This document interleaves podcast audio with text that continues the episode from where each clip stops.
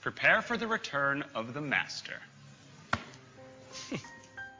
John Maynard Keynes, F.A. Hayek, round two. Round 2.0. Same economists, same beliefs, New microphones. new mustaches.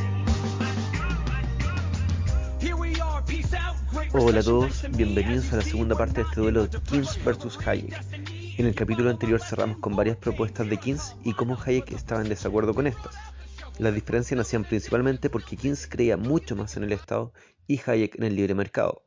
Por ejemplo, Keynes decía que una forma de generar trabajo era a través del Estado para solucionar problemas sociales como la construcción de viviendas para aquellas personas que no podían acceder a ellas, y también con la construcción de carreteras que siempre eran necesarias y además reforzaba esta propuesta diciendo que esto iba a tener un efecto multiplicador, porque cada persona contratada generaría un nuevo empleo por la demanda de productos que esta persona generaba. Él creía que en el peor de los casos de ineficiencia al menos quedarían carreteras y viviendas sociales construidas. Keynes también decía que se podía controlar la inflación aumentando el ahorro y la depresión podría solucionarse aumentando la inversión. Y también proponía que los bancos eran quienes se podían encargar de regular todo esto si hacían bien el trabajo de manejar la tasa de interés. Pero si no lo hacían bien, podían generar inflación o una depresión. Ahora, para comenzar el podcast, vamos a comenzar con lo que proponía u opinaba Hayek en los mismos temas. Hayek estaba en contra de aquellos economistas que querían sustituir los métodos de investigación cualitativos por métodos cuantitativos, como si la economía fuera una ciencia dura. Hayek consideraba que lo realmente importante estaba en los millones de decisiones que tomaban los individuos cada día. Por lo tanto, descartaba la hipótesis general de precios, apoyándose con lo dicho por Richard Castillon. ¿Qué decía Castillon? Bueno, él hablaba de lo que pasó con la llegada de materias preciosas desde América a Europa luego de la llegada de los europeos a este, comillas, nuevo continente. Castillon usó este fenómeno para explicar la emisión monetaria y su impacto en los precios en general, o en los precios relativos. El autor decía que este nuevo dinero, que era oro, y también plata que había llegado desde América, había producido un aumento de los precios de los bienes por el aumento del poder adquisitivo de los exploradores, llenando las arcas de los vendedores, los cuales también aumentaron su poder adquisitivo. Esto claramente ayudó a los exploradores y primeros vendedores a aumentar su poder adquisitivo. Pero luego eh, esto generaba que aumenten los precios para todos los demás. En otras palabras, generaba inflación. ¿Por qué pasaba esto? Bueno, porque los exploradores, los vendedores y sus familias incurrirían en nuevos gastos en ítems que antes no gastaban. Por ejemplo, más carne, más ropa, más golosinas, etc. Esta nueva cantidad de dinero eh, se distribuiría de tal modo que ciertas personas antes privadas de dinero podrían ahora disponer de él. Alguien se estará imaginando que es similar a lo que pasó en Chile con los bonos que entregó el Estado, con los retiros de los ahorros para las pensiones que se hicieron, con el mar de liquidez que se inyectó en Estados Unidos o con lo que pasó en los distintos países con esta pandemia. Pero dejemos a Castillón de lado y vamos con Hayek, que es uno de los protagonistas de este capítulo. Hayek agregaba lo dicho por Castillón que la situación podía ser diferente si el dinero llegaba a los que producían los comerciantes. Pero según yo, Castillón también decía eso, así que ahí tengo la duda. Hayek comentaba que el aumento del dinero en la economía podía bajar el precio de los créditos, disminuyendo el ahorro y aumentando el consumo, haciendo aumentar el precio relativo de los productos, los cuales determinan la cantidad y dirección de la producción. Comentaba que no había necesidad de dinero, que el dinero no tiene un impacto real en la sociedad y por lo tanto el dinero no tiene un valor objetivo.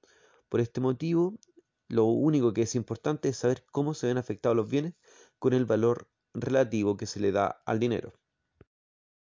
Hayek, en su texto La teoría pura, habla de la no existencia de un equilibrio de la economía.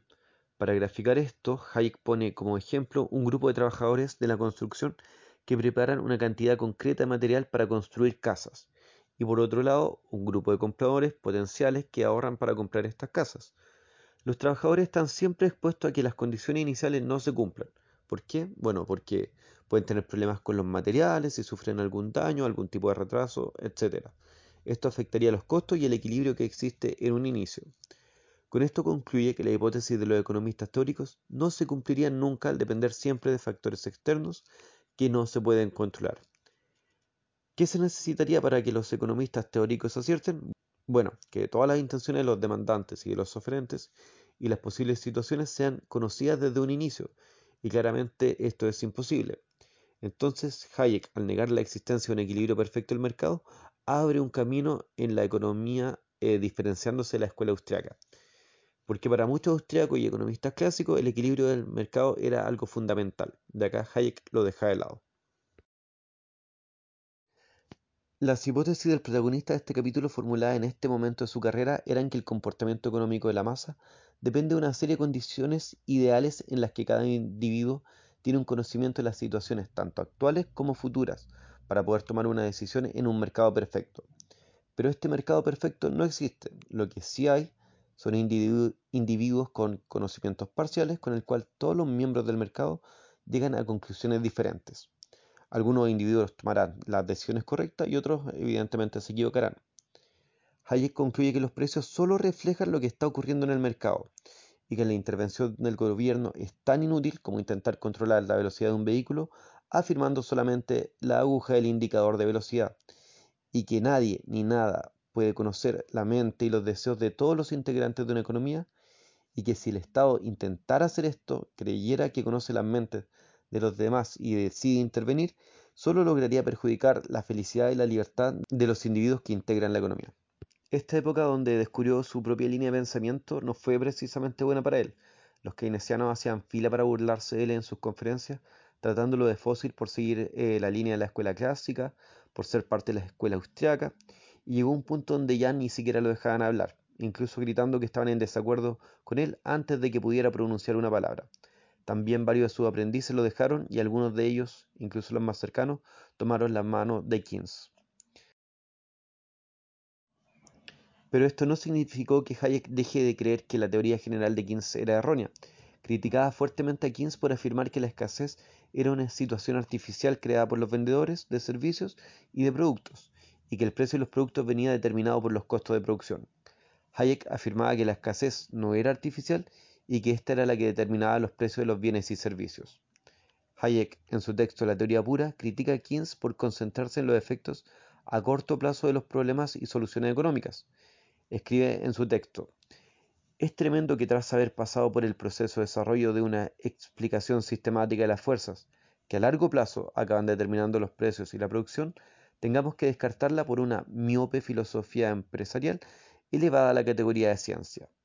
También decía que sin duda que el alcance de la política monetaria es mucho más limitado de lo que se cree. En el mismo texto critica Keynes por decir en su texto la teoría general que la demanda de bienes era equivalente a la demanda de mano de obra y que por eso podría aumentar la demanda agregada para conseguir pleno empleo. Hayek estaba en contra de esto porque ni siquiera tenía evidencia empírica que lo respalde. Hayek decía estar más seguro que nunca que la demanda de bienes no era equivalente a la demanda de mano de obra. Bueno, con esto finalizamos el segundo capítulo de una serie de cuatro capítulos. Inocentemente pensé que podía abordar el conflicto de estos dos grandes en dos capítulos, pero se dijeron un montón de cosas en su tiempo, tantas que no me las imaginaba y no solo eso, luego también se involucran otros personajes haciendo que esto sea aún más complejo. Y como ya comienza a sonar la música siempre, me comienzo a despedir y pronto comenzaré a trabajar en la tercera parte de esta batalla entre economistas.